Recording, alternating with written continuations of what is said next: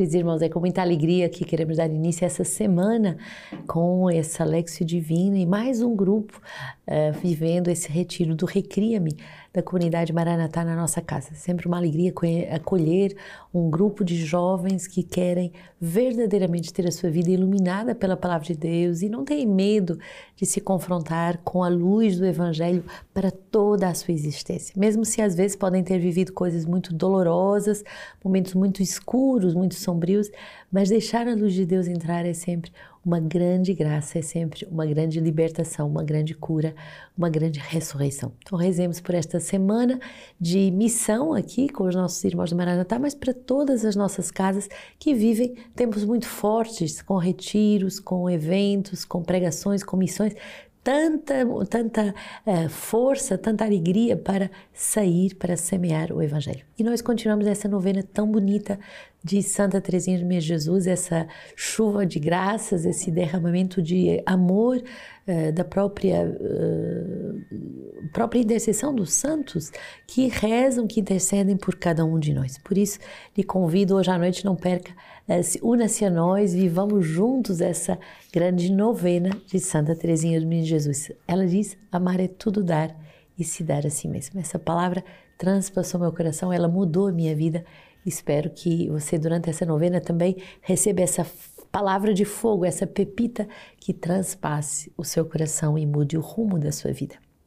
Hoje, no nosso livro de vida, 311 sobre o moderador geral tem uma função de autoridade de governo. O moderador geral tem uma autoridade, exerce autoridade no que diz respeito à comunidade no seu conjunto, em conformidade com o direito da igreja, os estatutos canônicos, a regra de vida, as propostas vindas do Conselho Geral da Comunidade, do Conselho dos Pastores e da Assembleia Geral. Segundo os casos, esta autoridade é exercida ou de forma ordinária e direta ou com o parecer ou com o acordo do Conselho Geral. A autoridade do moderador geral tem duas dimensões a considerar nessa autoridade. Uma procede da sua responsabilidade pessoal direta, que exerce desde o instante em que se trate do bem comum da comunidade e de acordo com os estatutos e a regra de vida da comunidade. A outra procede das decisões tomadas colegialmente em conselhos e, em particular, no Conselho Geral, encarregado de ajudar e aconselhar nas decisões importantes. O moderador geral deve igualmente considerar em prioridade as decisões, os pareceres e os conselhos do bispo garante da comunidade. Ele deve igualmente escutar e se submeter aos bispos diocesanos nas dioceses onde a comunidade está implantada. Certos pontos poderão ser discernidos com o bispo garante numa consulta ou decisão da sua parte. Esta colegialidade se exprime igualmente na relação com os dicastérios dos conselhos pontifícios em Roma, que representa a realidade eclesial das comunidades novas. Não se trata de uma autoridade arbitrária em função do caráter da pessoa que vive este ministério de autoridade. O moderador geral defende, protege e defende a identidade e o carisma próprio da comunidade em tudo que Deus o chama a ser. Na comunidade devemos buscar o equilíbrio do discernimento nas tomadas de decisão a todos os níveis, tanto do lado do moderador geral como das outras instâncias de discernimento e de governo. Procuremos, nesse sentido, que a autoridade não seja exercida nem de uma forma subjetiva e individualista, nem de maneira exageradamente democrática, nem numa colegialidade que, que relativiza ou dilui a identidade da nossa vocação comunitária.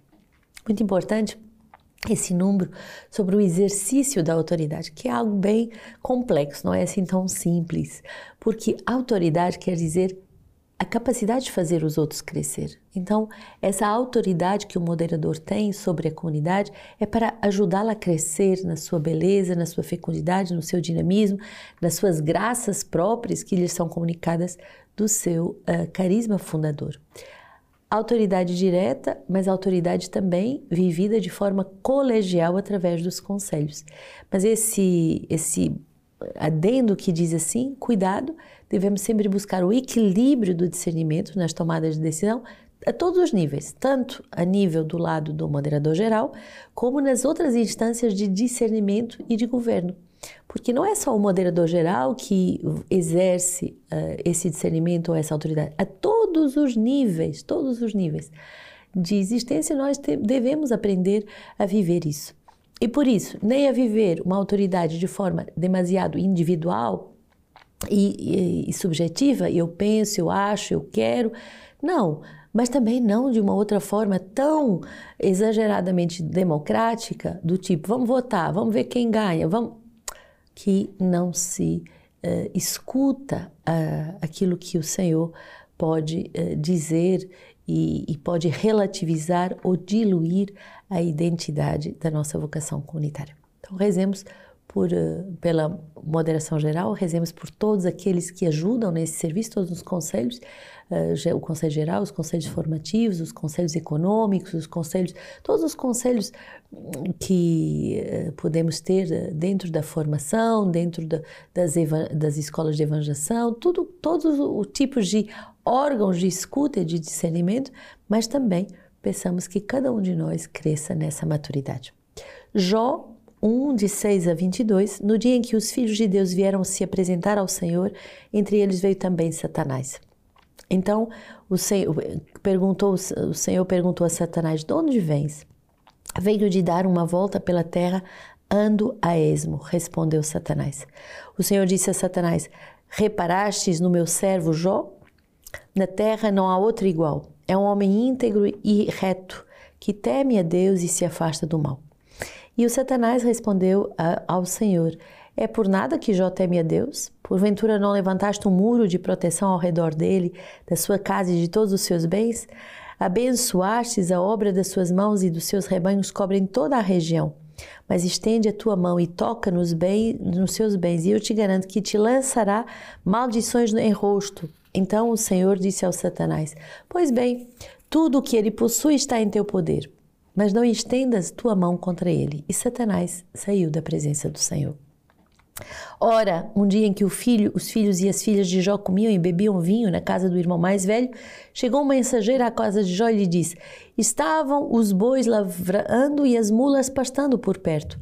Quando os sabeus caíram sobre eles, passaram os servos ao fio da espada e levaram tudo embora. Só eu pude escapar para trazer-te a notícia. Enquanto este falava, quando chegou outro e disse: Caiu do céu o fogo de Deus e queimou ovelhas e pastores e os devorou. Só eu pude escapar para trazer-te a notícia. Este ainda falava quando chegou outro e disse: Os caldeus, formando três bandos, lançaram-se fora sobre os camelos e levaram-nos consigo, depois de passarem os servos ao fio da espada. Só eu pude escapar para trazer-lhe a notícia. Então ainda falava quando outro disse: Estavam os teus filhos e tuas filhas comendo e bebendo vinho na casa do teu irmão mais velho, quando um furacão se levantou das bandas do deserto e se lançou contra os quatro cantos da casa, que desabou sobre os jovens e os matou. Só eu pude escapar para trazer-te a notícia.